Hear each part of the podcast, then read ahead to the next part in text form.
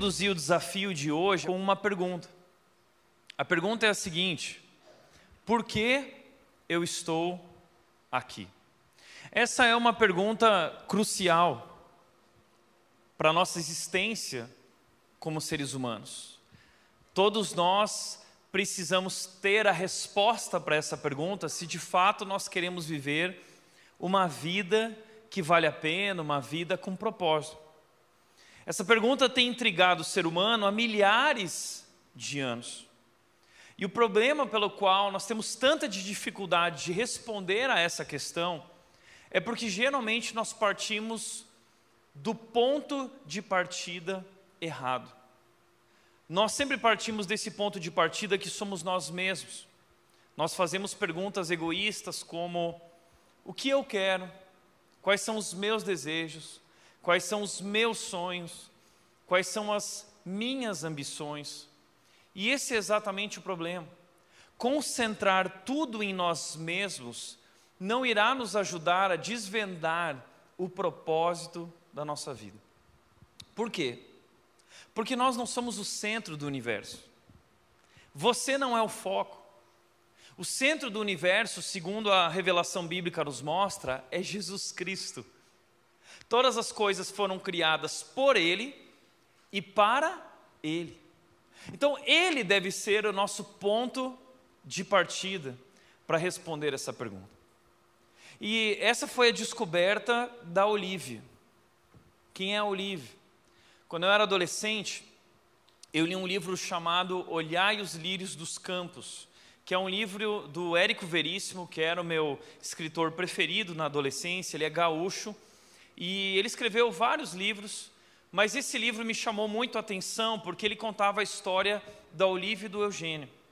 O Eugênio era um cara insatisfeito com a vida, um cara infeliz, ele vivia cheio de questionamentos, um homem desgostoso com a vida. E a pergunta que o Eugênio fazia constantemente era essa: por que eu estou aqui? A vida não faz sentido. Até o dia que o Eugênio conheceu a Olívia. E a Olívia era o contrário do Eugênio. A Olívia era alguém resolvida. A Olívia era uma mulher satisfeita, completamente feliz e realizada. Ela tinha um brilho no olhar, ela tinha paixão pela vida e por onde ela passava, ela transmitia isso. As pessoas percebiam isso. A vida dela fazia diferença. E quando Eugênio viu isso, ele ficou incomodado. E ele foi questionar, ele começou a se corresponder com a Olivia, questionando a ela como ela podia viver de tal maneira assim extraordinária. E aí a Olivia respondeu. Ela disse que o grande segredo da vida dela é que ela tinha conhecido a Deus. E que ela descobriu quem ela era em Deus. E que Deus agora estava convidando ela a fazer parte de uma missão também nesse mundo.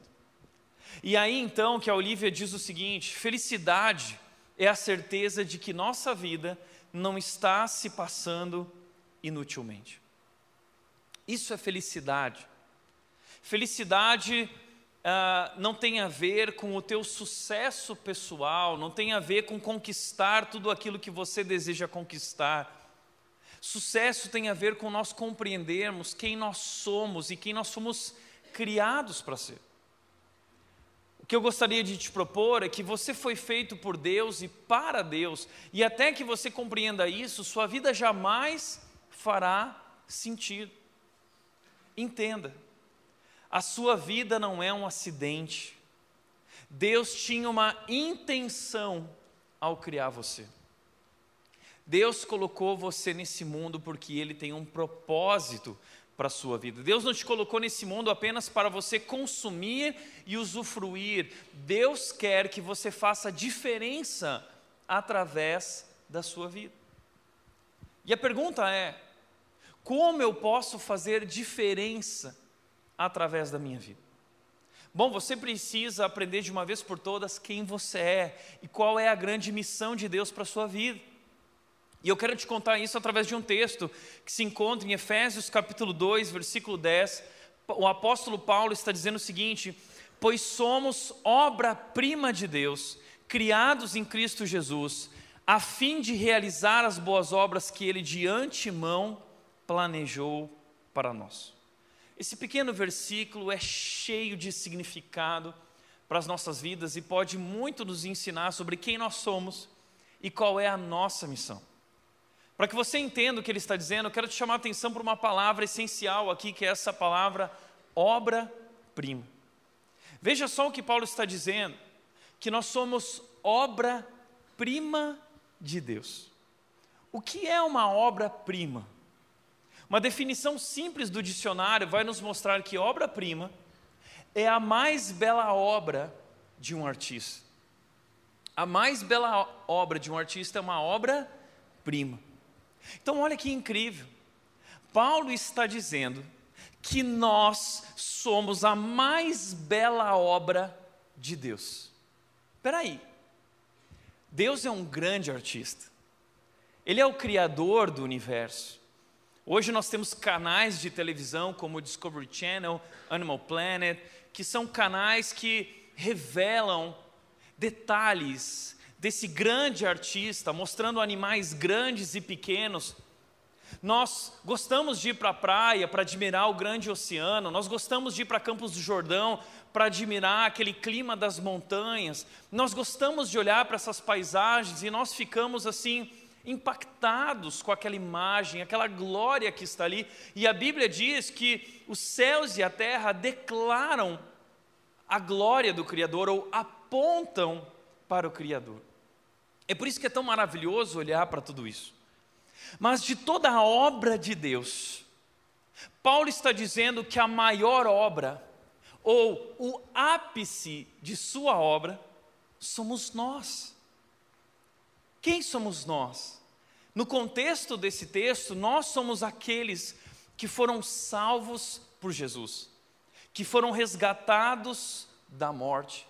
Então, o ápice da obra de Deus é a redenção através de Jesus. É a nossa salvação em Jesus. E agora, esse novo povo que representa Jesus sobre a terra, que se chama Igreja.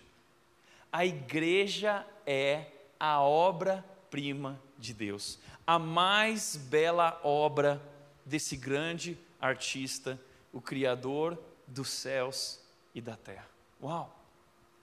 Mas para que você entenda ainda mais isso em profundidade, eu quero fazer um paralelo.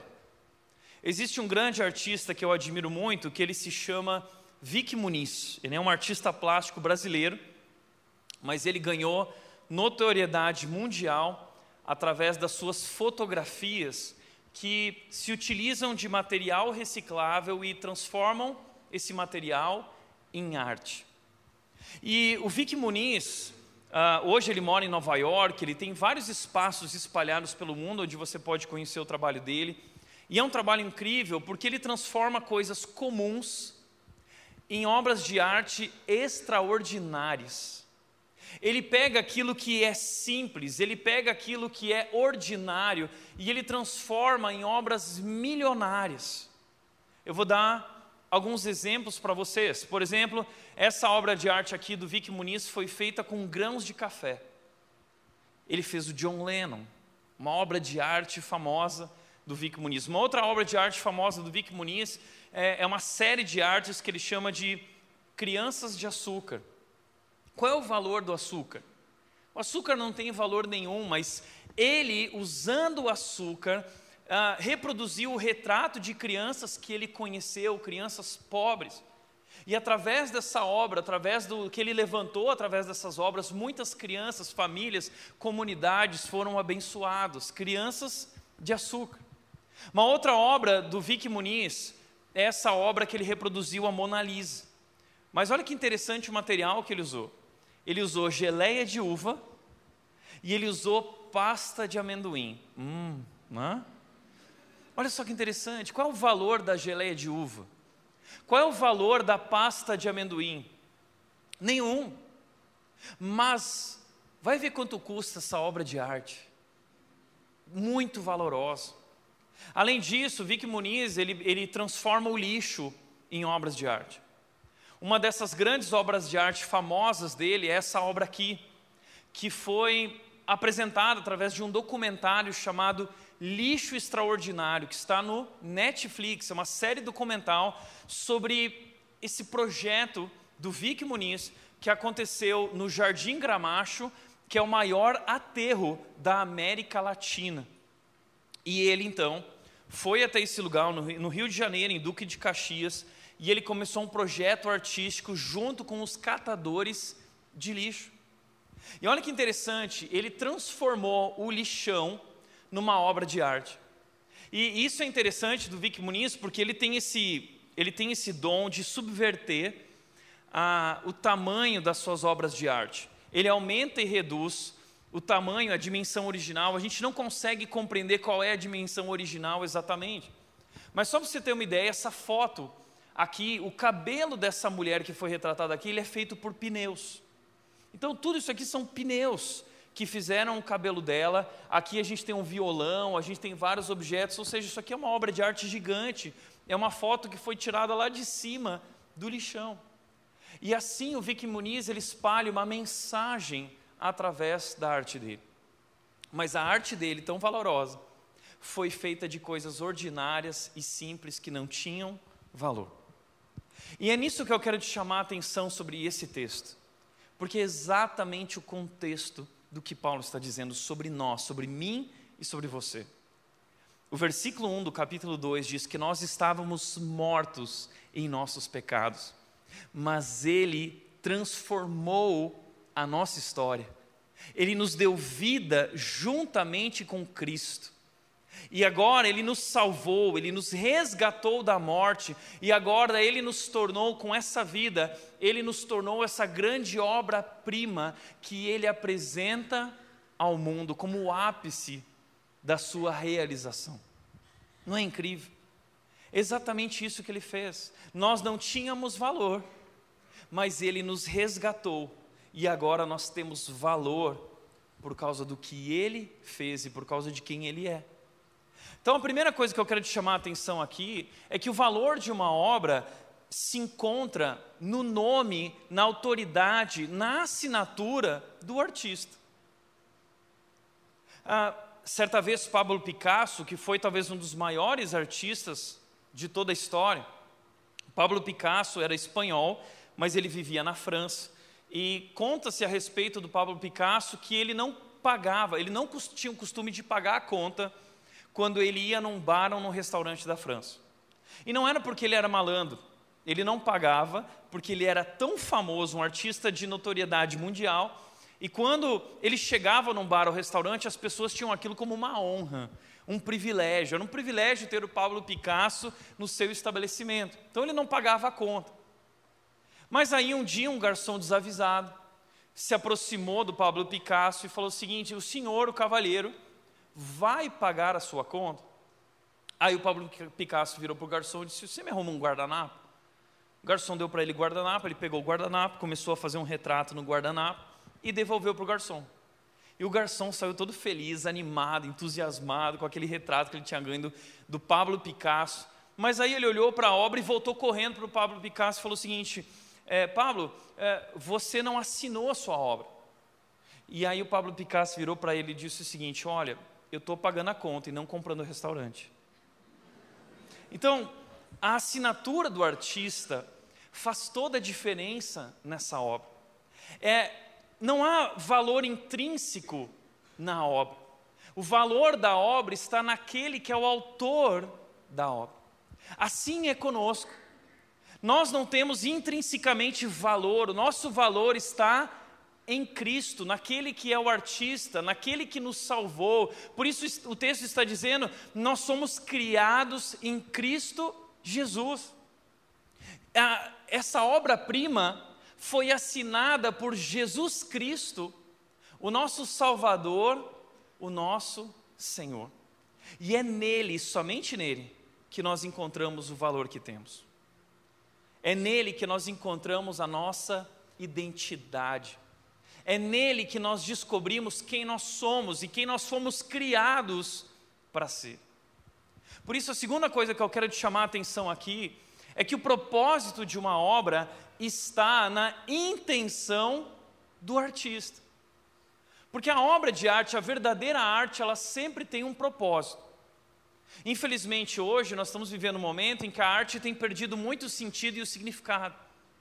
Existe muita arte por aí que não tem propósito. Mas a verdadeira arte de um artista, ela sempre é realizada, ela é feita para provocar algo nos seus espectadores. A arte, ela sempre suscita algo dentro da gente. A arte ela é criada para evocar emoções e provocar reações.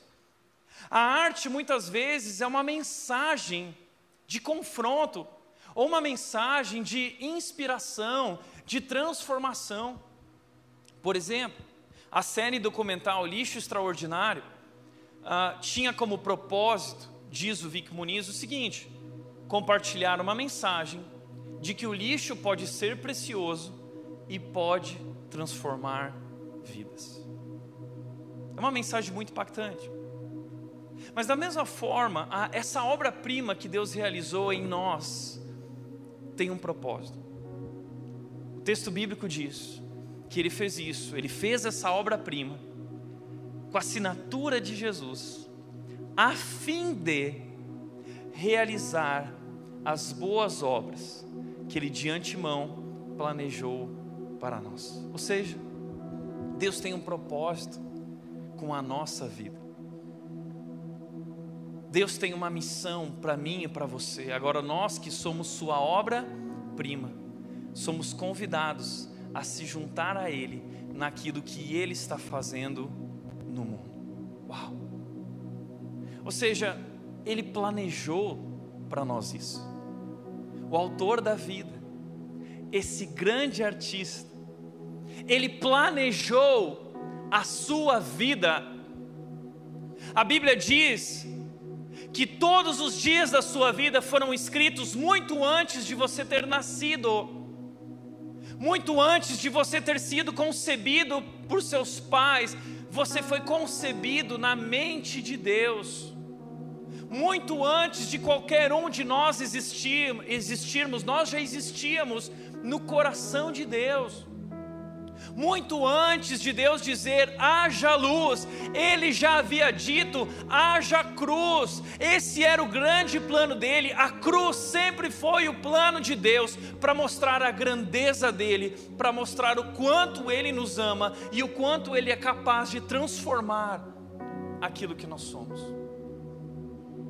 Então hoje, nós somos chamados a nos voltarmos ao nosso artista e vivermos para a honra e glória dEle, porque o nosso valor está nele, a nossa identidade está nele, a razão de existirmos está nele, que nos fez, que nos salvou, que nos redimiu, e agora nós somos chamados a, com nossas vidas, nossos pés e nossas mãos, viver para a glória dEle, apontar para Ele e sermos uma mensagem ao mundo a respeito. Deus quer deixar uma mensagem ao mundo através de nossas vidas, através da sua vida.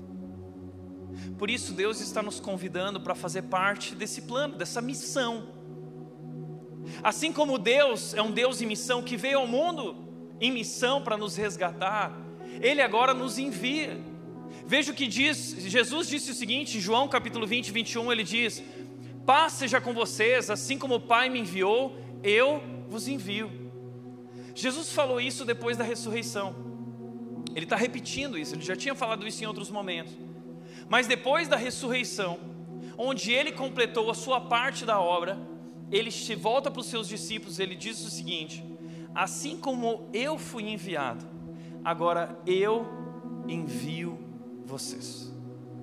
Nós agora somos enviados em missão. Jesus nos chama para vir a Ele mas também para ir por Ele. Agora nós somos chamados também para ir. Eu lembro que no passado, na igreja, quando eu cresci, se dizia muito o seguinte: alguns oram, alguns contribuem e alguns vão. Mas isso está errado. O orar é para todo mundo, contribuir é para todo mundo e o ir é para todo mundo. E o que significa ir? Nós não precisamos, para ir, pegar um avião e ir para Palhoça. É muito legal fazer isso e faz parte da missão. Mas nós estamos sendo chamados para ir não apenas além do mar, nós estamos sendo chamados nessa missão para ir além de nós mesmos. Nós estamos sendo chamados para não deixar tudo o que temos. A ideia é assim, ah, Tiago, eu preciso deixar tudo o que eu tenho. Não, o que nós precisamos agora é dedicar tudo o que nós temos e abrir mão da nossa zona de conforto e sair da nossa bolha e perceber que existe algo além da gente, sair de dentro da gente e olhar para fora ao nosso redor. E a maior distância, talvez, que exista em termos missionários, não é a África, não é a janela 1040, é a janela do teu vizinho, é o teu colega de trabalho. Nós estamos sendo enviados. Você não precisa atravessar o mar para servir a Deus. Talvez você só precise atravessar o corredor da tua casa. Talvez você só precisa atravessar esse caminho da tua casa até aqui para servir as pessoas. Talvez você só precisa atravessar o corredor do teu escritório e abraçar aquela pessoa que te feriu e perdoá-la. Essa é a missão. E que missão maravilhosa porque é uma missão que nos transforma. Essa missão transforma a gente. É como esses adolescentes disseram, né? Ah, a gente achou que a gente ia para lá impactar, mas a gente voltou impactado. É sempre assim. E eu fiquei, achei interessante, me trouxe a memória quando eles falaram o seguinte: a gente foi lá, entrou naquela casa, a casa não tinha teto, não tinha parede, não tinha chão, não tinha nada. Eu fiquei lembrando de histórias quando eu era adolescente, eu tinha 14 anos, eu fui para Tucunduva, interior do Rio Grande do Sul, uma cidade muito pobre. E lá, junto com o APEC, nós fizemos um projeto missionário e não tinha nada lá, eu tinha que tomar banho no rio, durante uma semana tomando banho no rio, e à noite dormindo numa cabana feita de bambu, se chovesse a gente se molhava. E o colchão, a minha cama, era um saco de batata com fuligem dentro. E ali eu dormia em cima daquele saco de fuligem. Eu acordava no outro dia com o corpo cansado, mas o coração realizado. Eu lembro quando eu tinha 15 anos que eu fui para as favelas de Porto Alegre junto com a PEC. E nós íamos nas casas das pessoas, e nós entrávamos nas casas, nos conectávamos com as pessoas, abraçávamos as pessoas. Como eles citaram aqui, pessoas que não estão limpas, pessoas que sofrem com piolho e tantas coisas, e como Jesus tocar nessas pessoas, abraçá-las e dizer: Deus ama você, Deus se importa com você. Eu lembro de uma mulher que trouxe uma cadeira e essa cadeira estava suja e tinha um vermes na cadeira, porque aquela é uma região toda de esgoto, eles viviam no meio do esgoto. Então ali eu sentei naquela cadeira. Eu lembro de uma vez que eu fui a muitos quilômetros para dentro do mar, numa comunidade de pescadores da MEAP, numa pequena comunidade muito pobre de pescadores, para compartilhar o Evangelho. Eu entrei na casa de uma senhora e ela ofereceu para mim o pão dela. E naquela comunidade o pão chegava uma vez por semana, aquele pão era da semana passada, pão duro. Mas ali eu sentei e ela serviu o café dela naquela garrafa velha, suja aquele pão velho, e aquilo eu comi. E aquilo, isso me traz à memória a missão de Jesus aqui na terra. Porque eu fico imaginando Jesus, depois da ressurreição, quando ele voltou aos céus, os anjos esperando por ele, para ele dar o testemunho de como foi. Jesus conta para nós como foi a sua missão na terra, imagina isso. Jesus volta para os céus e ele diz o seguinte: vocês não vão acreditar o que eu vi lá. Eles vivem no meio do esgoto. A cidade deles cheira mal. Eu nasci, para vocês terem ideia, eu nasci numa estrebaria. Eu nasci num bercinho de palha. O rei da glória nascendo num berço de palha. Eu andei num jumentinho. E os anjos, não acredito, o rei da glória andou num jumentinho. Eu me esvaziei. Eu os servi. Filipenses 2 diz: Seja a atitude de vocês a mesma de Cristo Jesus, que não considerou que o ser igual a Deus era algo que devia se apegar, mas esvaziou-se, assumindo a forma humana e tornando-se servo, e sendo obediente até a morte morte de cruz. Jesus disse em Mateus 20, 28, ele disse: O filho do homem não veio para ser servido, o filho do homem veio para servir. Esse é nosso chamado. Deus está nos convidando a se juntar a Ele nessa grande história. Eu lembro da história do líder da visão mundial. Ele foi para a Indonésia quando houve o tsunami. E ele chegou lá para ver o que estava acontecendo e ele disse que haviam corpos, pilhas de corpos, milhares de corpos espalhados por todas as ruas. E ele disse que era um cheiro que impregnava o corpo, a roupa, as narinas. E ele disse que metade do dia já tinha passado, ele foi almoçar, ele não conseguiu almoçar porque a barriga dele, o, o, o estômago dele estava embrulhado. Então ele chegou num canto e ele falou assim: Deus, para mim já chega, eu não aguento mais passar um segundo nesse lugar. Eu já vi o suficiente. Então Deus se voltou para ele e disse: Será que você não é capaz de sentir por um dia o que eu sinto todos os dias? Será que você não é capaz por um dia ver aquilo que eu vejo todos os dias? Nosso Deus é um Deus que está em missão, um Deus que deixou o seu lugar de glória e conforto e assumiu a forma de servo. E esse Deus agora nos convida a servir junto com Ele, a participar dessa missão junto com Ele. Deus está atuando no mundo e está nos convidando a nos juntarmos a Ele. Essa é a grande história de Deus ao longo da história, e nós somos um capítulo dessa história. A Bíblia é um livro que está completo, mas a história de Deus continua sendo escrita a cada dia, e Deus quer escrever essa história agora também através de mim e de você, por todas as gerações, para a glória e honra dEle. Então eu quero te convidar, te desafiar a fazer parte disso. E talvez você diz, Tiago, eu preciso abrir mão de tudo agora. Não. Para servir a Deus, você não precisa abrir mão de tudo. Você deve dedicar tudo a Deus, especialmente a sua vocação. Sabe por quê? A nossa mensagem de vida tem a ver com a nossa própria vida. O seu estilo de vida, sua rotina semanal, o seu trabalho e descanso, tudo isso é a nossa mensagem, é a nossa vida inteiramente oferecida a Deus. Essa é a mensagem. Como disse Tim Keller, nossas vocações são um caminho para fazer a obra de Deus no mundo.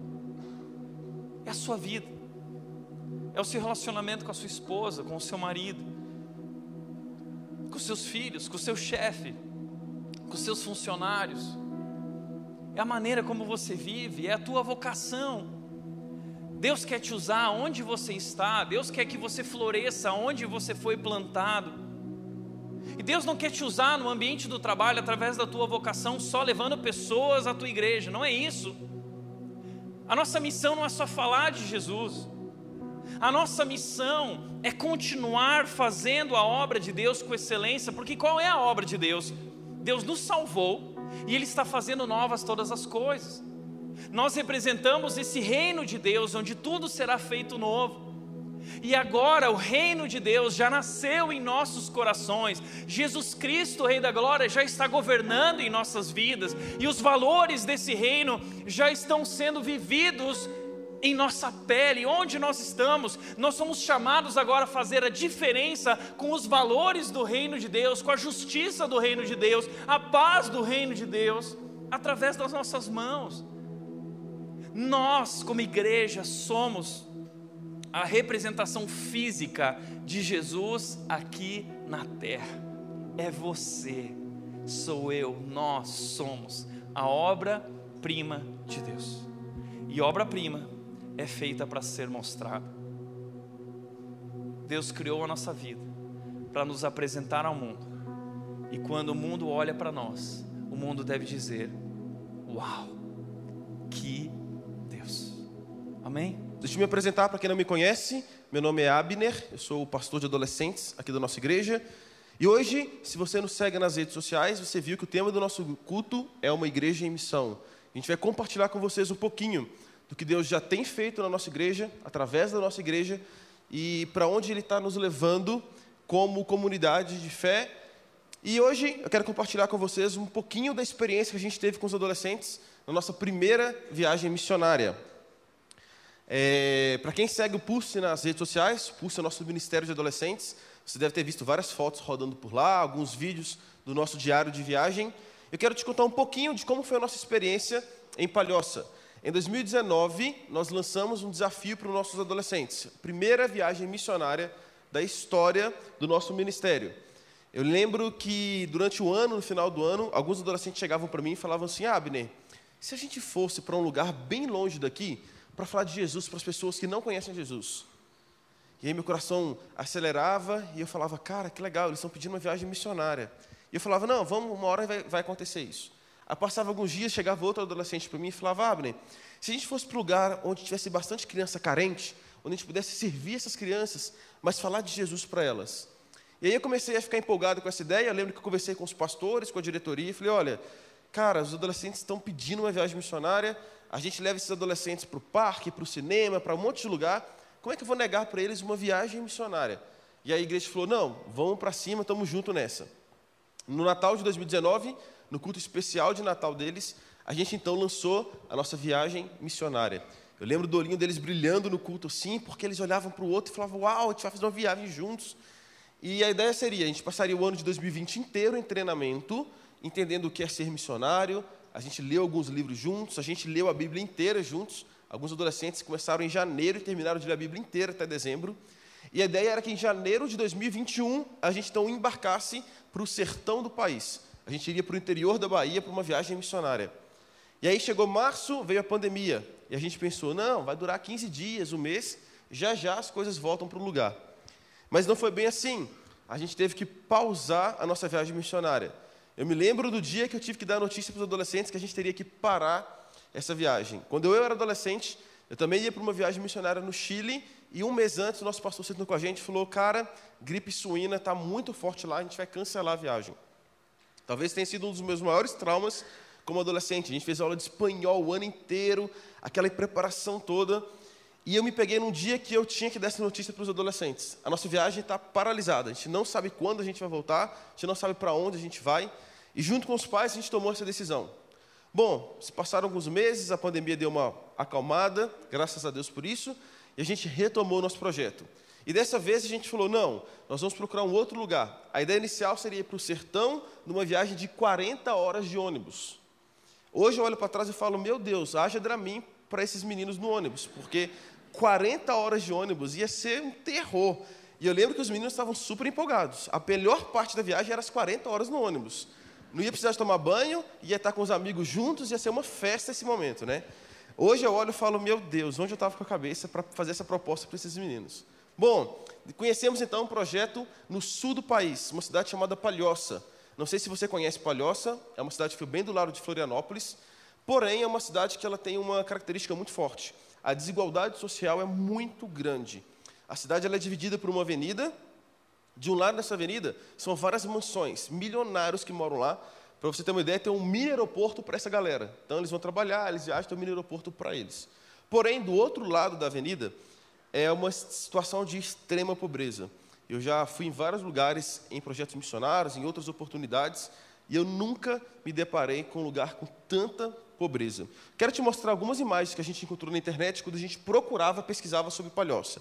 É uma cidade onde as, a maioria das pessoas sobrevivem de recicláveis, catando lixo. Então, é um lugar onde tem muito lixo espalhado pela rua. O lixo já não mais incomoda, porque o lixo é benéfico. O lixo é meu sustento. Então, se a minha casa está cheia de lixo, isso não me incomoda mais. É um lugar onde não tem saneamento básico nenhum. Então, esgoto é a céu aberto, é água potável, só se eles conseguirem comprar. É, as crianças vivem situações muito tristes. É, quase todas as meninas apresentavam piolho, é, os dentes já bem é, denegridos já por causa da má escovação ou até da não escovação. Isso aqui é um pouquinho da gente, que a gente encontrou na internet quando a gente começou a estudar um pouquinho sobre palhoça. Palhoça, dentro de Palhoça, existe uma comunidade chamada Frei Damião. Essa comunidade surgiu de uma invasão e hoje se tornou uma comunidade de 30 mil metros quadrados. Frei Damião está entre as 10 comunidades mais pobres do Brasil. Tá? Nessa área de 30 mil metros quadrados, existem 1.346 casas e barracões. Então, é uma, são casas muito pequenas, casas de madeira, é, na sua maioria, e casas com situações que eu estava pesquisando esses dias, a maioria das casas não tem banheiro. Então, ou eles usam o espaço aberto, ou eles vão no banheiro na casa de uma outra pessoa. Tá? Nessas casas vivem 1.300 famílias, compostas por 7 mil pessoas. Tá?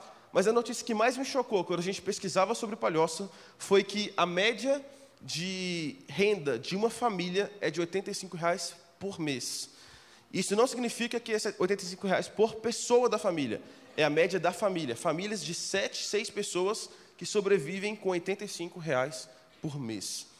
Isso chocou muito a gente. Eu lembro que um dia a gente estava andando pela comunidade com os adolescentes, e como vocês viram nas fotos, é bastante esgoto mesmo a céu aberto.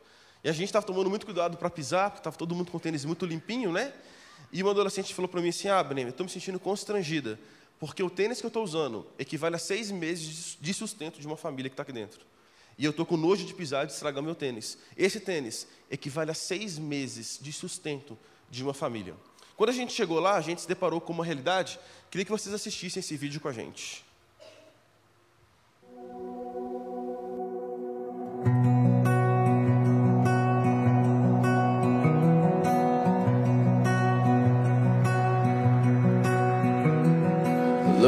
My sorrow and dead in my sin. Lost without hope, no place to begin. Your love made a way to let mercy come in.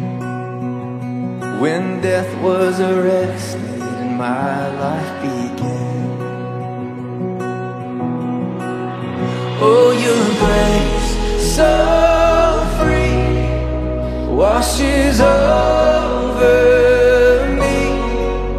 You have made me new. Now life begins with you. Released from my chains, I'm a prisoner no more. My shame was a ransom he faithfully bore. It's your endless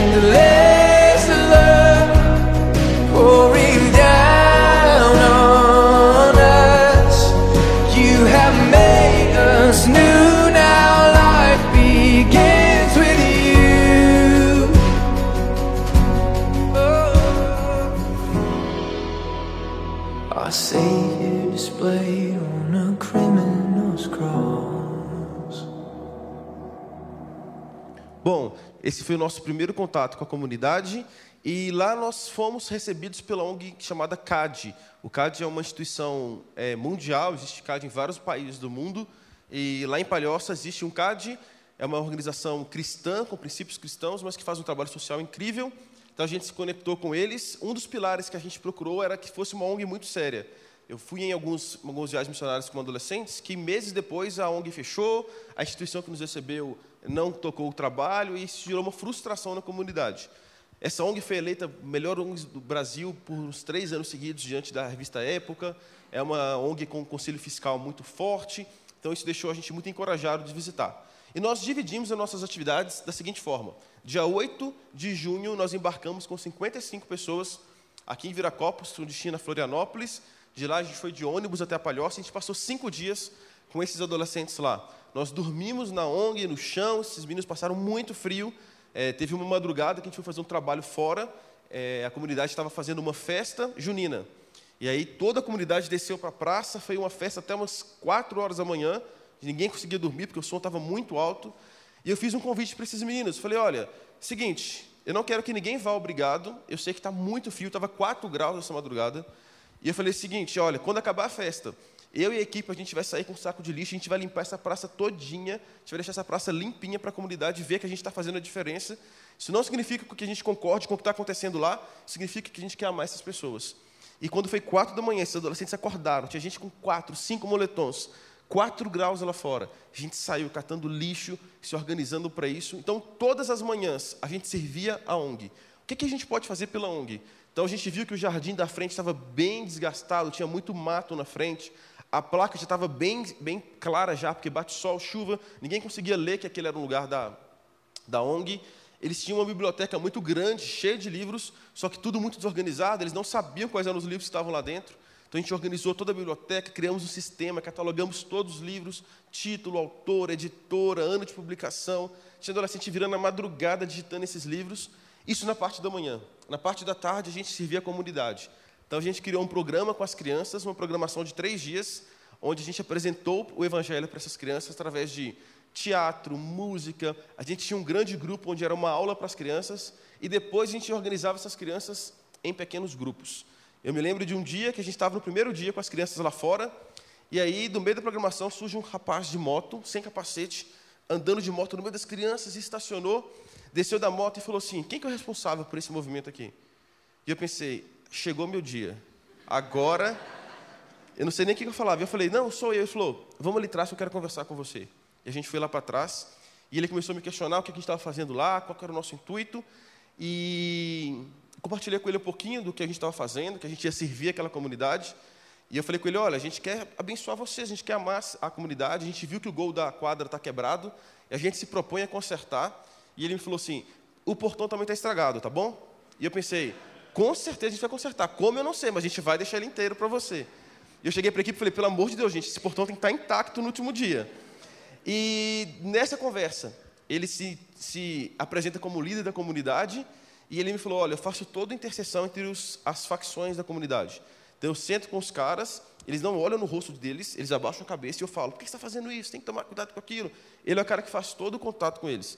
E ele tinha que informar no WhatsApp: Olha, agora os adolescentes vão andar pela comunidade, eles estão comigo, está liberado. A gente estava com o drone fazendo algumas imagens. A gente tinha que avisar para ele: Olha, a gente vai subir com o drone. Ele avisava: Ó, vai subir um drone agora, não precisa derrubar não. Então, a gente estava num ambiente que não era nosso. E nessa conversa, eu conversando com ele, ele abriu o coração para mim e falou: Olha, eu também cresci em igreja. Eu sou filho de um pastor, mas a igreja machucou muito a gente. A gente, a minha família escolheu não mais crer em Deus. E eu tive a oportunidade de compartilhar com ele a série que a gente estava fazendo aqui, Machucados pela Igreja. Deixei o link o YouTube com ele. Espero que ele esteja assistindo. Mas o mais legal disso tudo foi ver os adolescentes vivendo uma experiência de uma cultura diferente, de uma realidade social diferente, mas de uma espiritualidade diferente. E a gente convidou três adolescentes para contar um pouquinho para vocês do que, que eles viveram lá. Boa noite, eu sou a Catarina, tenho 17 anos. Eu vim na rede pela primeira vez quando aconteceu o primeiro culto de Natal aqui no colégio, há algum tempo atrás. Eu estou no projeto da viagem também, desde quando a ideia era irmos para o sertão, com as 40 horas de ônibus e todos os grandes desafios que a gente ia encontrar. Indo para o aeroporto, eu senti muito medo de não ser capaz de fazer por aquelas pessoas tudo que elas precisavam receber.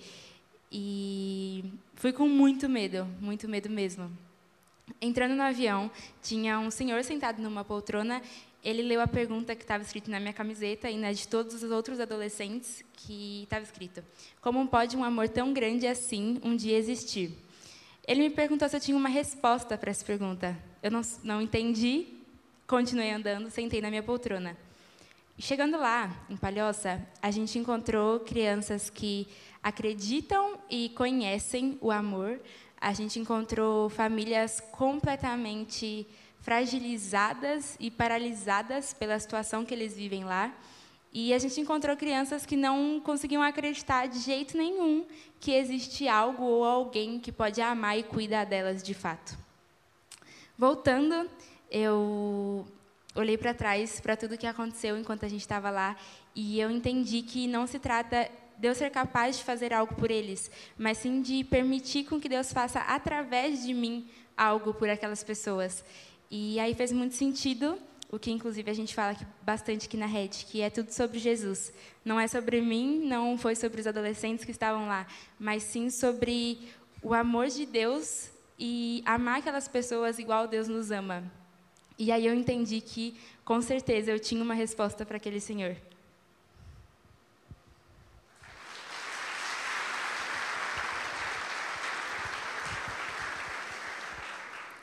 Boa noite, meu nome é Tiago, eu tenho 17 anos e já estou aqui na rede já faz um bom tempo.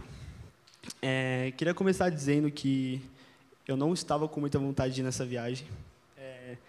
Eu estava bem desmotivado, acho que talvez é porque ela demorou muito para acontecer, foram três anos né, de demora. E eu também estava com muito medo, muito medo mesmo. E, mas logo no primeiro dia, Deus transformou a minha vida com essa viagem. E eu quero explicar como, né? E o Abner falou já para a gente é, que a gente tinha uma programação, e nessa programação tinha os pequenos grupos. E eu era líder das crianças de 3 a 4 anos. E elas eram muito, mas muito agitadas. Foi muito difícil dar o PG para elas. Umas saíam correndo do nada, outras nem sabiam falar também. Então foi bem difícil. É, e eu lembro que eu comecei a ficar um pouco desesperado, porque eu falei, meu, eu vim aqui para falar de Deus para essas crianças e eu não consigo dar o PG. Então, o que, que eu vou fazer, né?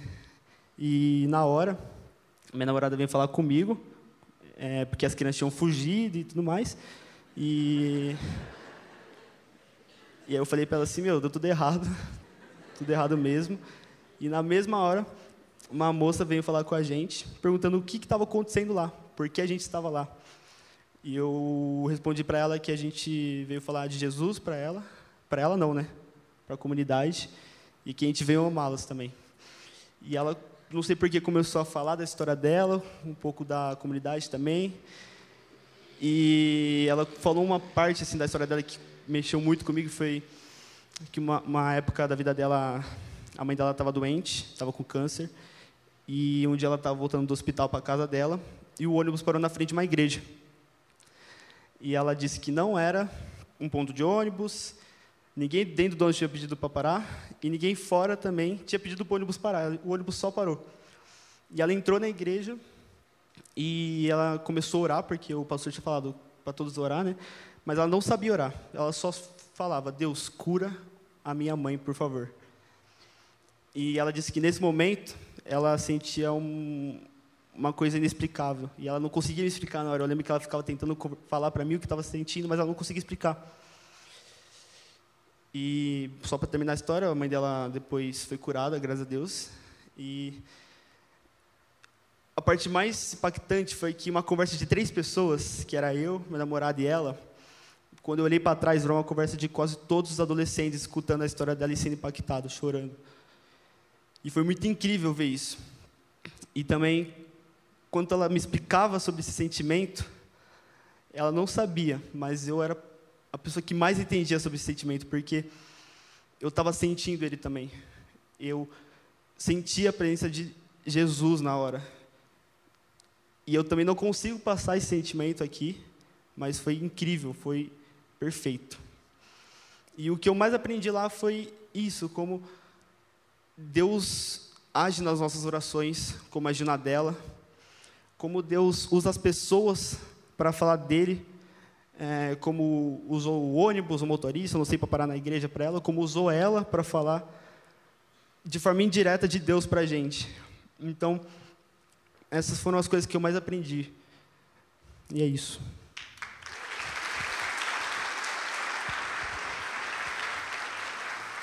Boa noite, meu nome é Giovana, eu tenho 15 anos, eu sou uma adolescente aqui da igreja. Bom, a minha história aqui começou em 2018, quando eu fui para o Pulse Adolescentes pela primeira vez. E desde então, eu e minha família, a gente se apaixonou e vem, frequenta a igreja até hoje. E em 2019, a ideia da viagem missionária surgiu, todos os adolescentes super empolgados, criando super expectativas do que iria acontecer, né? Não, a gente não sabia, mas aí o tempo passou e a pandemia chegou e a gente ficou muito frustrado com tudo aquilo que a viagem parecia muito distante para a gente agora. Só que aí quando a gente percebeu, a gente já estava embarcando no avião para um lugar totalmente desconhecido, com muito medo, com muita insegurança do que a gente ia viver. Mas a gente tinha uma única certeza no coração, que é em 1 Tessalonicenses 5:24 nos diz: aquele que o chama fará isso acontecer, pois ele é fiel. E então, com essa certeza no meu coração, eu me senti muito mais calma para ir para a viagem. E eu queria contar uma experiência também que impactou muito a minha vida.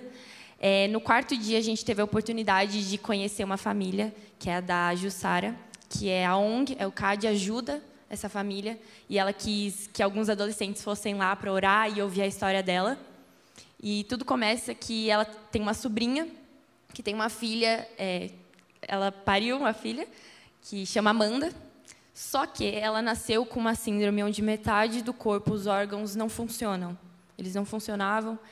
E então, com ela, quando ela se de- deparou com esse cenário, ela abandonou a filha dela no hospital. E a Jussara, ela tomou a responsabilidade de cuidar dela como filha. E ela foi lá, ficou acompanhando ela. Só que os médicos falavam, desde o momento que ela nasceu, ela não vai passar de alguns dias. Se ela passar, se ela viver, ela vai ter inúmeras convulsões, vai ter que fazer muitas cirurgias. E ela foi na UTI, passou por algumas cirurgias mesmo, porque ela não conseguiria viver com algumas partes, né? E só que ela falava com tanta certeza daquilo que ela acreditava. E ela falava para os médicos: vocês vão tirar minha filha viva. Ela vai vir para minha casa viva. Ela vai voltar. E em todo momento da vida dela, ela também perdeu um filho na, lá na comunidade, assassinado. Então, por todo o histórico dela, apesar de tudo, ela sempre manteve a fé dela assim muito forte, que até hoje ela vê o cuidado de Deus na vida dela e ela sempre é, enfatizou para a gente: Amanda é um milagre, porque hoje a Amanda tem 10 anos. Ela nunca teve uma convulsão na vida dela. E ela é uma menina super alegre, super inteligente. Então, esse cuidado, esse amor que ela também teve em nos receber lá e contar dessa história que mudou a nossa vida foi muito gratificante. E a gente voltou de Palhoça com um coração transbordando de gratidão, de tranquilidade, mas com muita angústia de deixar tudo aquilo que a gente estava vivendo naqueles dias muito incríveis e todas aquelas crianças que a gente aprendeu a amar em tão pouco tempo. Então, esse amor que um dia nos alcançou, a gente pôde ver em cada momento que a gente esteve lá. E a minha fé, ela foi confrontada a viagem inteira. Só que, ao mesmo tempo, ela foi muito moldada pela fé dos outros, que eu pude ouvir e que eu pude ver. Então, e num lugar que todos nós achávamos que a gente estava indo realmente para ensinar, mas a gente saiu lá totalmente transformado e aprendendo muito mais do que qualquer coisa. Obrigada.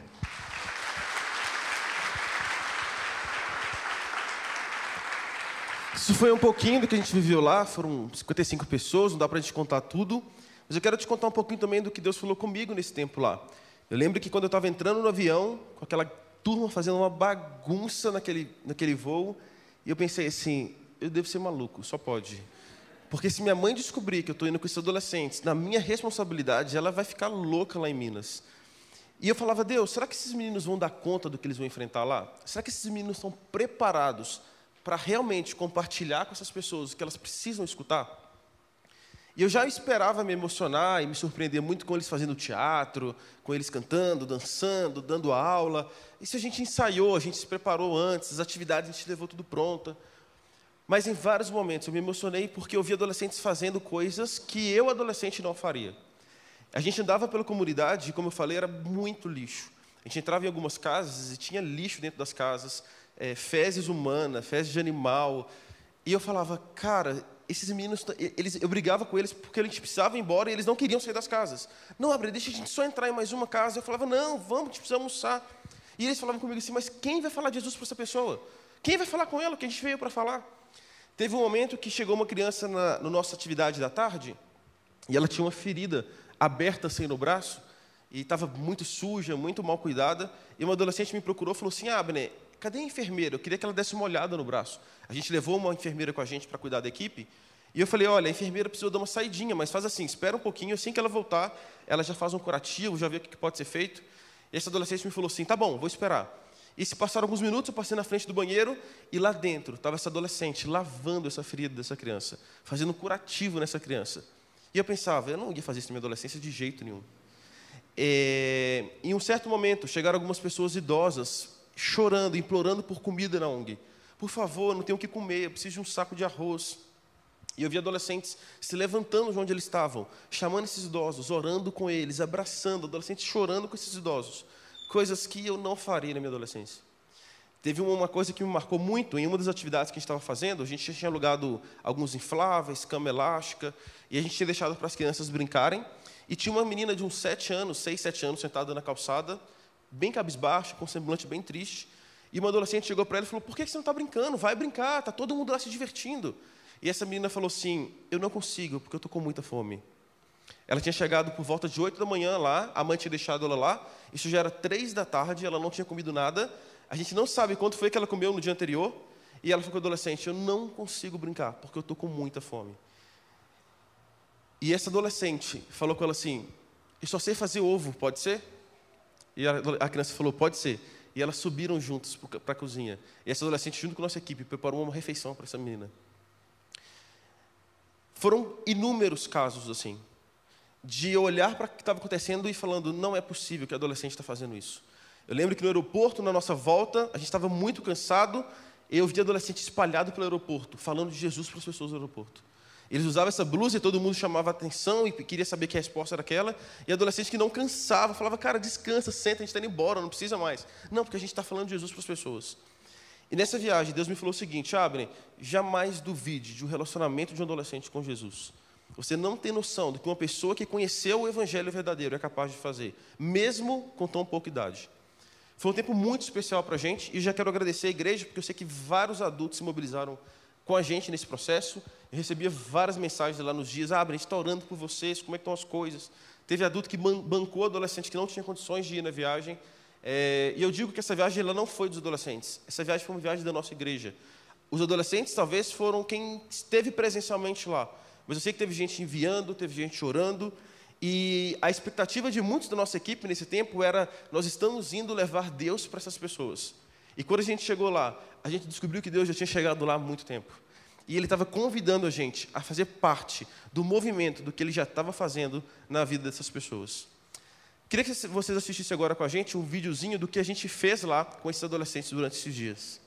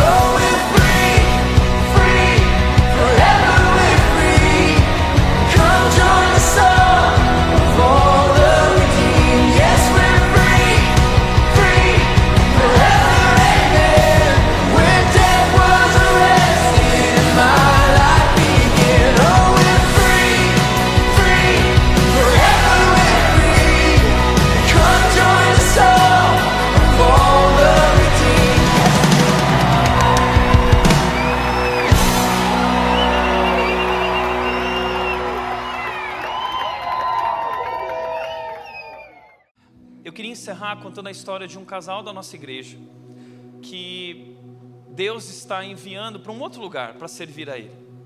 Ah, e Deus é interessante que Deus está usando a própria vocação deles para essa missão. Eles trabalham com jiu-jitsu aqui na nossa cidade. Eles têm um trabalho de jiu-jitsu que cuida de crianças carentes e cuida de suas famílias. E Deus acendeu essa chama através de uma visão estratégica de alcançar aqueles que não são alcançados lá em Portugal. Que Portugal é um lugar muito importante do jiu-jitsu mundial. E Portugal e todo o continente europeu carece do evangelho.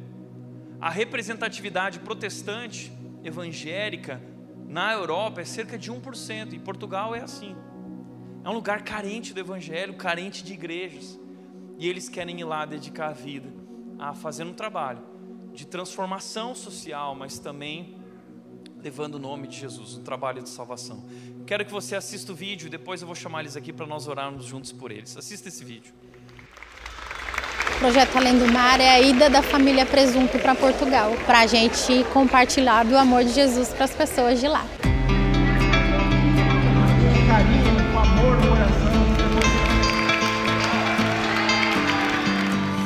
Do Josemear nasceu da vontade de a gente compartilhar do amor de Jesus e, e falar do evangelho para as pessoas. E o jiu-jitsu é a maneira como a gente se aproxima delas, e a gente vai criando uma família mesmo. Esse tempo de treino é um tempo que às vezes a gente está com dor, a gente está cansado do trabalho. Muitos dos adultos têm família e esse tempo de estar tá aqui é quase que um respiro assim para depois voltar para casa. Então às vezes é um momento que muitos se abrem e que falam das suas questões da vida. E para as crianças, muitos pais procuram a gente por conta de disciplina, de timidez e de autoconfiança. E dessa maneira, com esses problemas que às vezes os pais trazem para pra gente, a gente vai se aproximando da família toda. A gente começa de pequenininho, a partir de quatro anos, porque a criança precisa ter alguma compreensão, alguma coordenação motora, né, para começar.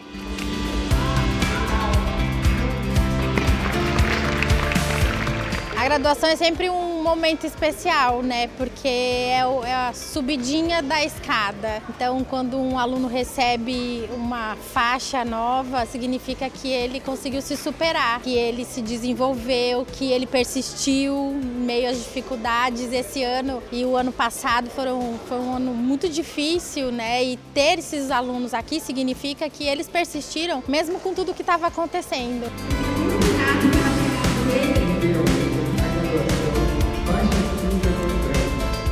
Acho que o que mais é gratificante para a gente ver dentro do, do jiu-jitsu e dentro do projeto é quando a gente consegue mudar a vida de alguém. O nosso filho foi filho do projeto, cresceu numa realidade muito difícil na infância, num bairro complicado aqui de Indaiatuba, onde a droga é recorrente, e ele escolheu o jiu-jitsu, escolheu estar perto da gente e o jiu-jitsu transformou a vida dele. Talvez o maior prêmio do Luizinho tenha sido conhecer o Salvador, e isso sim fez toda a diferença na vida dele.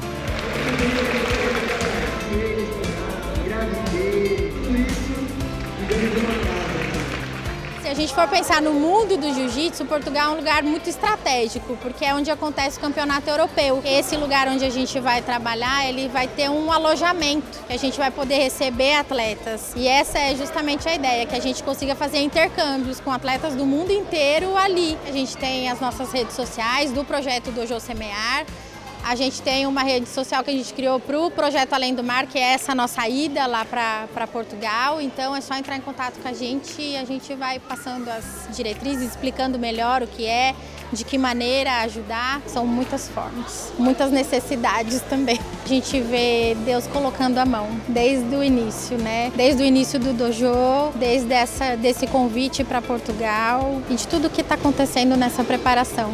A palavra é gratidão.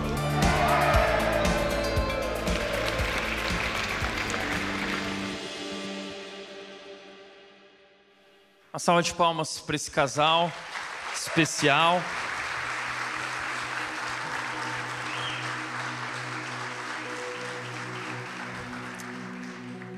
O Jorge e a Carol me procuraram há cerca de dois anos atrás, por aí um ano e meio, para compartilhar sobre esse chamado, essa chama que ardia no coração deles. E eu entendo que quando Deus acende essa chama, a gente não consegue ficar parado, a gente só quer fazer aquilo que Deus pediu que a gente faça. E eles nos procuraram pedindo ajuda e nós começamos um planejamento estratégico para que essa fosse uma missão diferente, uma missão pensada, planejada nos detalhes. Existe um modelo missionário antigo em que o missionário ele tinha um chamado e levantava mantenedores e ia embora e depois metade dos mantenedores paravam de ajudar, ele perdia o sustento, tinha que voltar para o Brasil muitas vezes vivendo uma vida miserável. E quando nós olhamos para o modo bíblico da missão, nós percebemos que a missão acontece através da nossa própria profissão, através da nossa própria vocação. Paulo era alguém que fazia missão, mas ele também fazia tendas, ele se autossustentava. E foi sustentado apenas nos momentos em que ele estava preso e ele precisou de ajuda. Então nós cremos que ser missionário é usar a sua vocação, usar a sua profissão e através disso também conseguir levantar o próprio sustento. Então, o projeto deve ser estrategicamente autossustentável. Nós temos um casal da nossa igreja, o Paulo e a Marissa, que em janeiro foram ser missionários no Vietnã.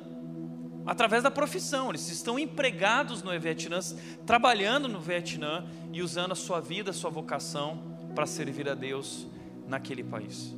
Da mesma forma, Jorge e a Carol estão indo para Portugal ah, através de uma parceria com a nossa igreja, a parceria com uma igreja lá em Portugal, que está ah, abrindo o espaço deles. Eles têm um espaço para que eles possam abrir essa academia Jiu-Jitsu lá. E é uma visão estratégica porque existe o campeonato mundial lá, muitos atletas passam por lá. Então, esse é o ponto, esse é o local. Paulo sempre buscou os lugares estratégicos e esse é um lugar estratégico. E a ideia é que dentro de dois anos, através dos alunos, das matrículas, eles possam tornar esse projeto, através da contribuição da igreja lá também, um projeto autossustentável. Mas até lá, existe um período de dois anos em que eles precisam ainda levantar parte do seu sustento, ok? Ah, eles estão fazendo a tarefa de casa, eles já venderam o carro, estão andando de motinho para lá e para cá, de bis, né? É, ele, moto elétrica, tá, parou agora, enfim. Venderam o carro, estão colocando a casa para alugar. A Carol está se aposentando também e vai poder usar essa aposentadoria. Então existe um plano para isso, não é simplesmente agora abandonar tudo. Mas existe uma parte desse sustento ainda que precisa ser completado. E, e é através dessa confirmação de Deus que eles também vão entender que Deus os está enviando, que Deus está nisso. Então hoje nós queremos te desafiar Existem muitas maneiras de participar da obra de Deus. Você pode servir numa igreja local, você pode dedicar tua vida, tua vocação a Deus. Ah, você pode contribuir numa igreja, mas você também pode contribuir, contribuir com projetos e com pessoas que estão indo levar o nome de Jesus a lugares distantes. Então, esse é o desafio. O Jorge e a Carol, eles estarão aqui no final do culto num stand que eles montaram. O projeto deles se chama Além do Mar. Eles têm as redes sociais, você pode seguir eles lá e pode se conectar com eles ali no final do culto. Eles podem te explicar mais detalhes do projeto. Eles têm lá uma ficha de intenção de participar do projeto. Se você quiser preencher a ficha, dá uma passada lá, sem dúvida. Você vai abençoar muito a vida deles e vai abençoar o reino de Deus, tá? Então, eles também estão vendendo trufas. Então, se bateu aquela vontade de um doce, passa lá, tem uma trufa bem gostosa e você vai contribuir com o projeto também. Queria encerrar essa noite orando pelo Jorge, pela Carol, agradecendo a Deus pela vida deles. Vamos orar? Pai querido, quero te agradecer pela vida do Jorge da Carol, por essa chama que o Senhor acendeu no coração deles e que tem feito eles desejarem ardentemente te servir, Deus, em Portugal, levando o teu nome e levando justiça, levando verdade, levando esperança a jovens, a atletas, a famílias que precisam te conhecer, Deus. E nosso desejo, Pai, nossa oração é que nós queremos junto com eles participar disso. Não nos deixe de fora, Deus, do que o Senhor está fazendo no mundo. Conta com a gente, Deus. E que o Senhor os sustente, que o Senhor os guie em cada passo, que o Senhor os abençoe, Deus, e que o Senhor use eles grandemente para a honra e glória do teu nome. Essa é a nossa oração, Deus, em nome de Jesus, em nome de Jesus. Amém.